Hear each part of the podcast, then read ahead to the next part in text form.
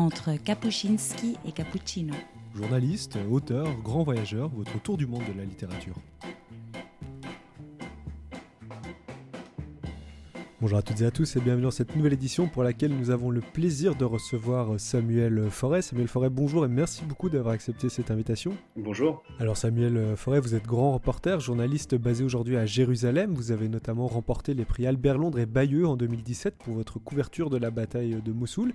Et vous venez de, publier votre premier ouvrage, Les Aurores incertaines, aux éditions euh, Grasset. Alors un livre qui nous emmène à travers vos six premières années euh, de journalisme, de la place Tahrir au Caire en passant par la Syrie, l'Irak ou encore euh, Gaza. La grande histoire de ce début de 21e siècle s'y mêle à votre histoire euh, personnelle. Euh, c'était clair pour vous, Samuel Forêt, dès les débuts, que ça serait plus qu'un simple livre journalistique?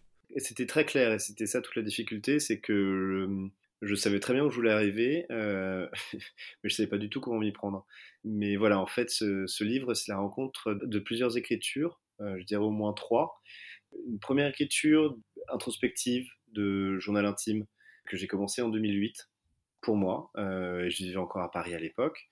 Et c'était pour remettre de l'ordre un peu dans, ma tête après une dizaine d'années très difficiles où, que j'ai passé entre la maladie de mon père et sa mort, et puis ensuite euh, un accident de ma mère, et puis une longue euh, agonie de, de 5 ans.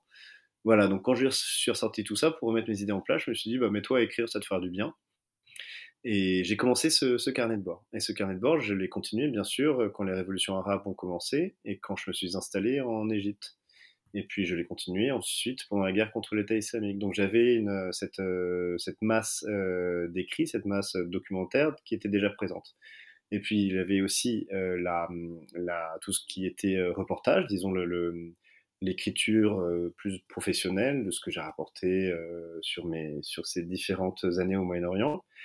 Et enfin, euh, la troisième écriture, celle qui a lié tout ça d'une certaine manière, qui était l'écriture de, ce livre, où j'ai fait le, choix euh, un peu radical de, euh, tout écrire. Donc j'ai réécrit toutes ces années pour ne pas donc tous les détails de donc ce qui fait que j'ai terminé avec un livre qui était à peu près au moins deux fois plus gros que ce que que ce qui existe maintenant et l'idée était euh, de ne pas euh, imprimer une vision trop nette et de ne pas avoir arrivé avec un narratif préconçu. Je voulais que le livre apparaisse. Ce qui a été, euh, donc il a fini par apparaître peu à peu, mais donc ça a été un, très très très très gros travail, voilà, de, de, de, de, production en fait, de production d'écriture. Alors ce livre, il s'ouvre justement sur ces printemps arabes. Vous le dites, le 30 janvier 2011, la révolution vous jaillit au visage. C'est l'Égypte hein, qui s'éveille. Quelques jours plus tard, vous décidez de partir sur place. Une année avant, c'était la Tunisie. Peut-être qu'est-ce qui vous a décidé euh, cette fois-ci à partir? Euh, C'était euh, c'était absolument évident. c'était une pulsion très claire parce que j'avais on avait été surpris du, départ de, Ben Ali en Tunisie, euh, et, là c'était le tour de l'Égypte. Et euh, l'Égypte, c'est le plus grand pays du monde arabe. Et j'avais l'idée assez, euh, comment dirais-je, j'adorais le, j'ai beaucoup toujours aimé la, littérature du, du 19e siècle française, et notamment la littérature de la Révolution, de, et ou de, ces, de ce 19e siècle de la littérature qui raconte la Révolution, donc de Jules Michelet avec son histoire de la Révolution française à à Hugo, à, des auteurs plus, euh, ou même à des auteurs qui se sont inscrits dans cette continuité, même s'ils sont conservateurs, mais comme Chateaubriand, etc. Donc c'était euh, c'était une sorte de passion, euh, mais très très personnelle, et une fascination, voilà, une cette fascination un peu pour la, pour la révolution. Et puis j'avais passé avant 2011 un an en Syrie pour aller apprendre l'arabe en tant qu'étudiant en journalisme. Donc je connaissais déjà un peu la région, donc je me suis dit, bah, ça tombe très bien. Euh, je veux absolument voir une évolution en vrai, et puis en plus, je connais déjà le coin et je parle un peu la langue. Donc c'était parfait. Euh, et c'est ça qui m'a décidé à partir du jour au lendemain. Alors du jour au lendemain, projeté euh, dans une révolution, je vous propose d'écouter un premier court extrait de votre livre. La voiture part en hurlant, tassée sur ses suspensions. On arrive à un premier barrage de civils, le policier montre sa carte, on passe. Deuxième barrage, celui-là est plus costaud, une demi-douzaine de colosses nous entourent. Ils sont armés de barres de fer, ils placent un bidon de ferraille devant la voiture. Impossible d'avancer. Je les passe rapidement en revue et trouve celui qui semble le plus ouvert. Je le salue, je m'accroche à son regard comme à une petite lumière dans l'obscurité. On tape sur le capot avec des barres de fer, le policier montre sa carte, on l'ignore. C'est là que je réalise que c'est vraiment une révolution. Après avoir passé un an en Syrie, j'avais appris à me méfier des services de renseignement, les moukabarats. Ils n'étaient pas au service de la loi, mais du régime. S'ils montraient leurs papiers, c'était mauvais signe, c'était trop tard. Leur équivalent en Égypte était une, un mastodonte de 100 000 employés et au moins autant d'informateurs. Là, sous mes yeux, la carte du policier, normalement synonyme de terreur, est sans effet. Jamais je n'aurais pensé cela possible. C'est un renversement. La peur, cette fois-ci, est bien du côté de l'agent.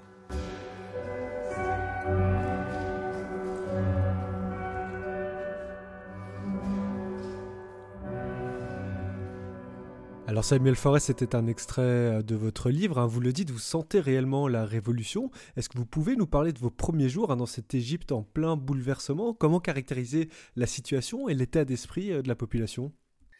Bah, hum, c'est étonnant parce que j'arrivais dans un endroit qui était euh, qui effectivement en renversement. C'est ce que j'ai constaté aussi souvent pendant la guerre où tout se tout s'inverse. C'est comme si si on voyait, euh, on passait quelque chose, une sorte de, frontière assez étrange où, euh, voilà, où le monde, le monde est renversé, les institutions ont basculé, c'est le, c'est, le peuple qui tenait les rues. et, et vivre dans ces moments-là, c'était, alors c'était très compliqué, effectivement, il fallait trouver son espace, mais peu à peu, je l'ai apprivoisé. Et, et, puis aussi, je suis allé faire mes premiers pas sur la place Tahrir, qui était quelque chose d'extraordinaire que j'ai un moment euh, d'histoire comme j'en ai jamais vécu. Je ne sais pas si je, si je le retrouverai un jour. Euh, mais il y avait une, force, une puissance incroyable dans cette tempête humaine qui se, se soulevait euh, contre un dictateur. Donc il y avait quelque chose de, très magique en fait. Il y avait quelque chose d'assez mystérieux. C'était une sorte de, fête nationale, mais il y avait une ferveur quasi religieuse et il y avait aussi quelque chose de très entraînant. Euh, il, y avait, euh, il y avait cette idée de commune qui était rassemblée sur la place Tahrir et qui échappait euh, à l'autorité de, de l'État qui résistait et qui s'installait et qui, dans cette révolution, parce que les gens tournaient en rond pendant, pendant toute une journée sur la place Tahrir et faisaient des sortes de, de grandes rondes. Je ne sais pas comment ça se passait, voilà, c'est qui avait décidé ça, mais il y avait un mouvement assez incroyable comme ça. Donc, on était vraiment emmené par ce, par ce mouvement. Et, euh, et peu à peu, je, je, commence à prendre mes repères, je commence à voir que, comment tout cela s'organise. Et puis j'essaye d'aller toujours plus, plus avant, d'essayer de me rapprocher du, du centre, d'essayer de comprendre qu'est-ce qui se passe. Voilà, c'était très compliqué parce que tout allait très vite et c'était euh, très, tout était de toute façon très nouveau pour quelqu'un d'expérimenté. Et moi qui étais euh, inexpérimenté, complètement inexpérimenté, c'était euh, tout était encore plus, plus difficile mais euh, j'en garde un souvenir, euh, un souvenir incroyable. Et c'était peut-être que le souvenir le plus incroyable, c'était pas le jour de la chute de Moubarak où euh, finalement, ça y est, c'était la victoire et c'était la fin du, du, match entre guillemets. Mais c'était la veille où, dans un discours, Moubarak parle, il s'adresse à la foule par la radio et il annonce qu'il va rester. Et là, donc, imaginez qu'il y, y, a tout ce tumulte sur la place Tahrir qui qui, résonne comme une sorte de, de, colisée en plein, euh, en, plein, euh, en plein tumulte. Ça s'arrête. Moubarak, Hosni Moubarak parle, ça faisait 30 ans qu'il était au pouvoir. Il annonce qu'il reste. Et là, c'est le silence total sur la place Tahrir. Et c'était un moment incroyable. Il parle, il annonce qu'il reste. Et il y a un moment de, de, Le discours se termine, il y a un moment de deuil. Et puis tout de suite, ça repart avec une puissance incroyable. Et euh, là, je me suis dit, mais c'est pas possible, il pourra pas rester. Oui, et d'ailleurs, cette effervescence, on la ressent très clairement à travers euh, vos pages, hein, et euh, le, fait aussi que le peuple ne fasse qu'un avec cette révolution. Alors, vous le dites, cette révolution n'est pas apparue non plus par miracle, une révolte trouve toujours un coin d'ombre, hein, pour vous citer. Alors, peut-être, est-ce que vous pourriez nous rappeler justement quel a été ce coin d'ombre hein, qui a permis une telle mobilisation de la société égyptienne? Bah, c'était, euh, c'est étonnant hein, parce qu'on, je ne sais même pas si les, militants qui, euh, qui finalement se sont retrouvés au centre de cette révolution avaient prévu, euh, ils se sont fait complètement dépasser par ce mouvement-là. Mais il y avait, il y avait des, quelques manifestants dans leur coin qui ont protesté au début des années 2000 pour soutenir l'intifada en, en, Palestine. il y avait d'autres manifestants qui ont défilé contre la guerre en Irak, contre l'invasion américaine de l'Irak en 2003. Et voilà, il y avait quelques petites mobilisations tout au long des années 2000. où il y avait quelques dizaines, peut-être quelques centaines de manifestants qui ont défilé parce que le, régime était obligé de laisser faire, parce que c'était des causes qu'il annonçait officiellement vouloir porter, et euh, qui défilaient, mais encadrés par des milliers de policiers, donc ils pouvaient rien faire. Mais voilà, ils ont appris à manifester, ils ont appris à, confectionner des banderoles, à chanter des slogans, à savoir ce que c'était. Et puis après, il y a eu, euh, il y a eu aussi tout, tout, ce qui était le versant numérique de cette mobilisation. Il y avait d'une part des activistes qui ont commencé à échanger sur les réseaux sociaux et quelque chose qui était totalement sous-estimé par le, par le régime et qui ont qui a permis à toute une masse de jeunes de se connecter, d'aller euh, d'aller manifester, soit sur la place Tahrir, soit dans d'autres endroits, d'une part. Il y avait aussi euh, toute la jeunesse des frères musulmans qui se révoltaient non seulement contre le régime, mais aussi contre l'encadrement de la confrérie, qui était très présente euh, dans cette mobilisation. Et il y avait, et voilà, une conjonction de, une sorte de, de, tempête parfaite, comme, comme on dit en anglais, euh, qui a fait que ce, cet événement a pu euh, se passer. Et, et le départ euh, de Moubarak était aussi arrangeait aussi bien les, les, militaires parce que Moubarak était en train de, détourner le régime à son profit et de mettre en place une, sorte de dynastie pour faire succéder son fils, pour que son fils lui succède. donc finalement, ça tombait, ça, ça tombait presque bien. La chute de Moubarak ne signe pas pour autant la fin de cette euh, révolution et les rebondissements euh, de la révolte vont notamment mener l'Égypte à connaître le pire massacre de son histoire contemporaine, hein, vous dites le 15 août 2013, lorsque des centaines euh, de frères musulmans, 800, vont être tués. Alors c'est un événement tragique que la population égyptienne à l'époque semble alors approuver en silence et auquel vous témoignez. Hein. C'était... En fait, j'avais vécu ce moment de révolution, j'étais revenu à Paris et j'avais un peu hésité, je, cherchais plus ou moins du travail à Paris tout en voulant repartir à l'étranger. J'étais un peu entre deux. Puis j'ai décidé de. J'ai réalisé qu'en Égypte, la révolution continuait, que le combat continuait. C'est là que je me suis installé. Et, je me suis installé pendant deux ans. Bah, j'ai couvert, euh, j'ai essayé de couvrir les moindres soubresauts de cette révolution. Mais ce qui s'est passé, c'est qu'en en 2013, on était arrivé à, un point de rupture et euh, la population ne voulait plus des frères musulmans le problème de, de, de, l'Égypte et des dictatures arabes en général, c'est ce, ce, ce, chantage que font les régimes en disant c'est soit nous, soit les islamistes. Euh, chantage euh, qui répond très bien les puissances occidentales ou d'ailleurs régionales, hein, comme, les, comme les Émirats arabes unis. Euh, voilà, les Émirats arabes unis étaient l'une des plus puissantes forces euh, contre-révolutionnaires, il faut le rappeler, qui, qui, qui, ont permis le retour en place de ces, de ces régimes mais euh, les, donc, Sisi, euh, le président actuel, chasse l'ancien président démocratiquement élu, Mohamed Morsi, euh, du pouvoir. les frères musulmans ne s'avouent pas vaincus, mettent en place des sit dans les rues, et au lieu d'attendre que ça se tasse, au lieu de négocier avec les frères musulmans, le régime envoie ses troupes et massacre à balles réelles des, centaines de, des centaines de personnes, et j'étais au milieu. Et ce qui s'est passé, c'est c'est pour ça que ce livre est, aussi un livre qui. Euh, c'est pas un traité sur le Moyen-Orient, c'est euh, le Moyen-Orient euh, vu par quelqu'un d'ordinaire et qui euh, est confronté non seulement à, l'histoire avec un grand H, mais aussi à son histoire personnelle. Et c'est là, donc, le lendemain de ce massacre, que, que je vais dans une mosquée transformée en morgue.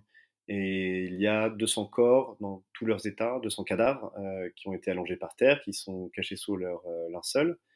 Et un type me les fait visiter et me montre à quel point euh, le massacre a été violent. Bon, ben, c'est pas souvent des métiers où euh, on voit des cadavres euh, tous les jours. là, ça faisait beaucoup. Et puis, il me montre un cadavre qui me, qui me rappelle le visage de mon père sur son propre, dans son propre cercueil juste avant qu'il ne soit refermé. J'avais 18 ans. Mon père était mort d'un cancer qui avait duré deux ans. Et évidemment, ça m'avait marqué. Mon père était mon premier mort. Et, euh, et, là, en quelque sorte, dans cette mosquée transformée en morgue en Égypte, juste après un massacre terrible qui était la fin de la révolution, qui était la fin de la raison pour laquelle je m'étais euh, installé au Caire, bah, je revis par-dessus tout ça la mort de mon père. Euh, donc ça a été un moment d'une euh, extrêmement dur, extrêmement violent, que j'ai mis des longtemps à digérer. Euh, et, et, voilà, et c'était et j'ai réalisé que ces gens qui s'étaient fait massacrer, ben, je peux comprendre euh, c'est terrible ce que je vais dire, mais je peux comprendre les guerres dans le sens où on essaie d'imposer sa, volonté à un ennemi, et, voilà, ok, ça fait des morts. Je peux comprendre. Mais le, massacre, massacrer sa propre population, ça c'est quelque chose qui, qui m'échappe. Le régime voulait punir les frères musulmans.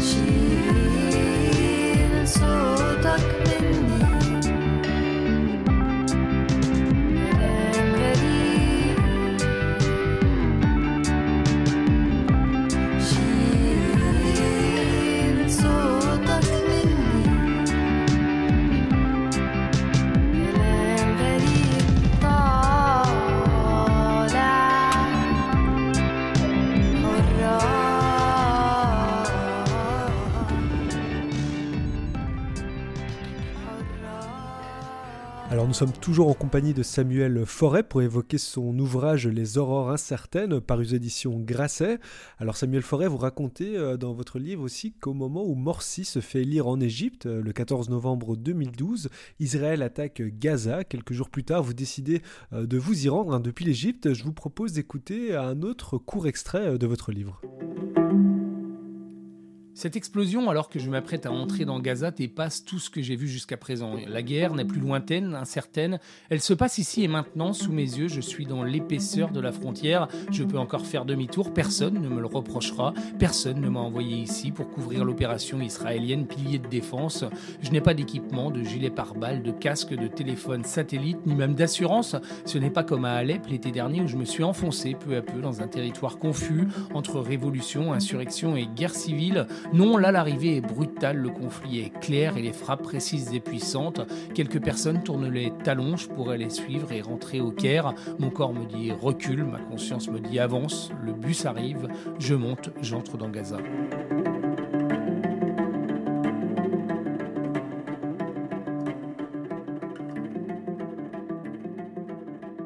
Alors Samuel Forest, vous pourriez peut-être revenir avec nous dans un premier temps sur le contexte, le déclenchement de cette guerre? C'est une guerre qui s'est déclenchée euh, en novembre 2012.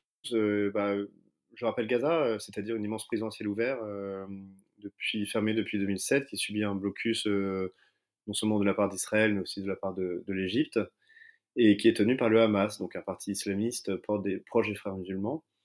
Et là, en novembre 2012, Israël a décidé de mener une opération, d'une part pour, pour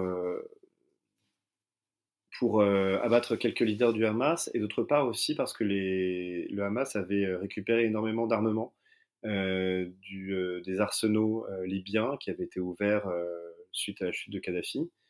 et voilà, et donc ils ont mené une assez courte opération, uniquement aérienne. mais c'est une chose de voir et de compter cette opération depuis un bureau, puis c'est une chose de se retrouver sous les bombes. ce qui ce qui en fait euh, m'arrivait pas forcément pour la toute première fois. J'avais été au tout début de la guerre civile à Alep en août 2012, donc euh, trois mois avant. Euh, mais là, c'était très très fort et c'était très très net. Et, en fait, c'est là où j'ai fait une sorte de basculement. Je savais que je tournais un peu autour de la guerre depuis, depuis quelques années. et, je, pense qu'il y avait quelque chose en moi qui, me, qui voulait couvrir la guerre. Parce que j'ai lu, il n'y a pas que la Révolution, j'ai aussi beaucoup de littérature de guerre, etc. Donc c'est quelque chose que je voulais écrire depuis tout petit. par-dessus, c'est la mort de mes, de mes parents a, percuté cette, cette ambition. Et c'était devenu paradoxalement difficile de, de, vouloir aller vers la guerre alors que la mort avait été quelque chose de très concret. J'avais, pardon pour cet oxymore, mais en quelque sorte, j'avais vécu la mort euh, en vivant la mort de mes parents. Voilà. Et, euh, aller vers la guerre euh, était, quelque chose de, voilà, il y avait, il fallait, il fallait y aller. Voilà, il fallait faire un choix. Et dans ce moment-là, juste au moment de, passer la frontière, il y a effectivement cette énorme frappe aérienne qui me, saute à 500 mètres moi. C'est énorme. Enfin, vous voyez, vous voyez un souffle, vous voyez quelque chose qui est assez effrayant. Et je me dis, t'y vas, t'y vas pas. En plus, à l'époque, j'avais euh, j'avais travaillé avec un fixeur qui était très pro Hamas. et j'espérais que bah, il allait pas se faire shooter, on sait jamais. Mais bon, j'ai décidé d'y aller, de croire en ma chance. Et et j'y suis allé. Et puis, euh, euh, j'ai essayé de couvrir ce court épisode du mieux que je, du mieux que j'ai pu. Et euh, notamment en m'intéressant à l'histoire d'une famille, euh, voilà, qui, euh, qui avait été oblitérée par une frappe aérienne israélienne et dont seuls ont survécu le, le père et l'un de ses fils. Et aujourd'hui, vous êtes basé à Jérusalem, à Israël, qui connaît le gouvernement le plus à droite que le pays ait jamais connu.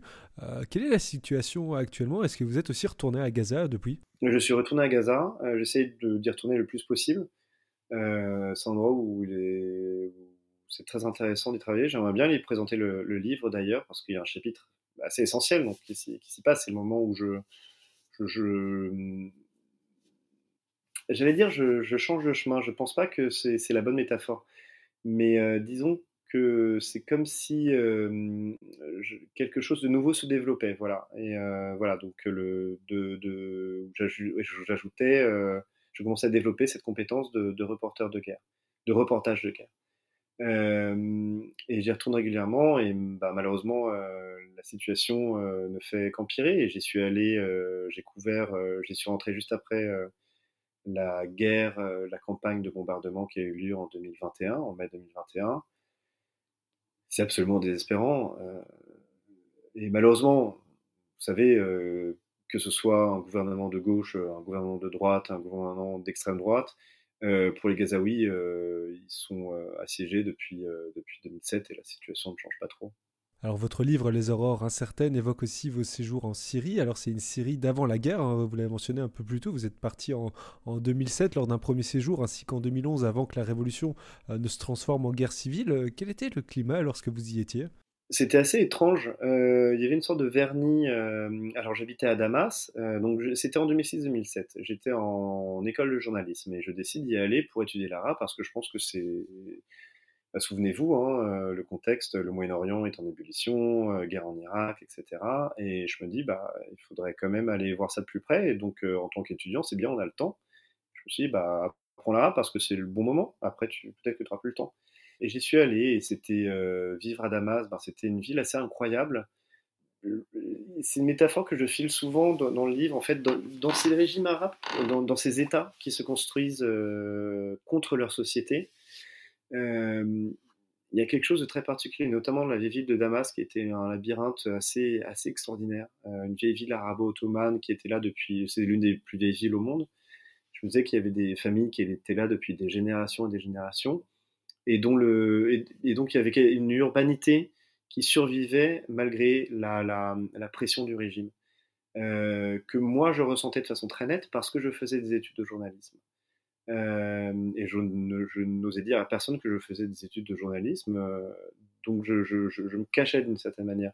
Et il y avait beaucoup, beaucoup, de gens qui étaient là, qui étaient émerveillés par la Syrie, par Damas, qui disaient ah oui, mais c'est comme ça, c'est dur. Moi, j'ai jamais trop accepté cette situation. C'est pour ça que ça que j'étais très heureux quand cette révolution a commencé. Je me suis dit ça y est, c'est enfin, on va pouvoir se libérer de ces, régimes euh, terribles qui oppressent toute leur population. Et, euh, voilà, mais on vivait à Damas et c'est vrai qu'il y avait un vernis qui tenait, euh, dont on avait l'impression qu'il tenait très bien. On pouvait aller d'un bout à l'autre du pays. Aujourd'hui, bien sûr, c'est inimaginable. Mais vous savez, quand je me suis installé à, Damas en 2007, il y avait plein de gens qui ne savaient pas situer la Syrie sur une carte. Aujourd'hui, malheureusement, avec la guerre civile, bah, tout le monde sait où se trouve la Syrie. Et maintenant, tout le monde connaît l'histoire de, des Assad. Euh, et j'ai eu le, triste privilège de le découvrir un peu avant tout le monde. Et j'en garde pas un souvenir émerveillé, euh, j'en garde un souvenir très mêlé en fait, mêlé de, à la fois de, constater cette histoire incroyable d'une richesse étonnante, d'une richesse euh, fait assez hallucinante, et d'autre part être toujours conscient de la pression quotidienne du régime, dont moi je pouvais m'affranchir assez facilement parce que j'ai un passeport français, mais qui, qui tenait en otage l'immense majorité de la population. Et euh, justement, un grand nombre des épisodes que vous avez couverts en tant que journaliste euh, se sont soldés hein, par des espoirs euh, amèrement déçus, notamment en Égypte ou pire, hein, par des terribles tragédies, comme vous le mentionniez, en Syrie ou encore en, Irak, où vous avez couvert notamment la bataille de Mossoul. Alors j'imagine qu'on n'est plus tout à fait le même après ce spectacle, parfois un peu déprimant de, cette histoire en marche. Hein. On n'est jamais tout à fait le même. Je pense que l'une des choses, que j'ai appris à accepter via l'écriture de ce livre, mais via aussi la couverture de tous ces événements, euh, c'est d'accepter qu'on est transformé et de comprendre ces transformations et de vivre avec et de euh, d'essayer d'écouter de façon la plus juste possible euh, bah, ces changements. Et si on accepte ces transformations on accepte aussi de mieux entendre l'histoire des autres. L'histoire de ce livre aussi c'est c'est un dialogue entre l'individuel et le collectif. Euh, moi, j'étais pas. Euh, bah, ça m'a fait du bien cette révolution égyptienne. Ça m'a fait du bien de sortir de chez moi. Ça m'a fait du bien de sortir de Paris. Ça m'a fait du bien d'aller à la rencontre de ce puissant mouvement collectif qui m'a un peu euh, réveillé. C'est l'objet du titre du premier chapitre rêve, réveil et révolution. Voilà, ça m'a réveillé et, euh, et voir que les histoires des autres, documenter l'histoire des gens qui, qui mouraient, et toutes ces histoires de deuil et de mort euh, me permettaient de mieux comprendre euh, ma propre histoire. Et mieux comprendre ma propre histoire m'aidait à mieux comprendre celle des autres. Euh, donc, je vais pas vous dire que, je vais pas vous dire que non, non, ça va, je, je gère ça très bien. Il y a des moments très difficiles. Euh, mais je préfère me prendre à bras le corps ces, ces moments-là et continuer à faire mon travail que euh, de euh, que, d'essayer de, d'être dans le déni. D'une part. D'autre part, j'ai aussi un immense privilège, euh, c'est d'avoir le choix. j'ai c'est pas moi qui me prends une bombe sur ma maison. C'est moi, je vais rendre visite à des gens qui prennent des bombes sur leur maison. Et ces gens-là n'ont pas le choix. Moi, j'ai le choix. Je, j'y vais, je peux ressortir.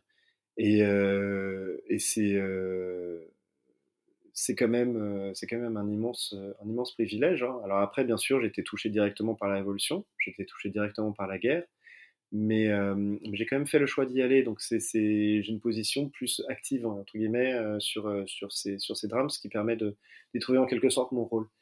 Et enfin, dernière chose, le fait d'écrire euh, je pense, me permettre d'objectiver, me permet de, sortir toutes ces choses de moi, de leur donner forme et d'apprendre, euh, d'apprendre à mieux comprendre toutes ces transformations internes et de mieux comprendre aussi toutes ces transformations du monde, d'y donner sens.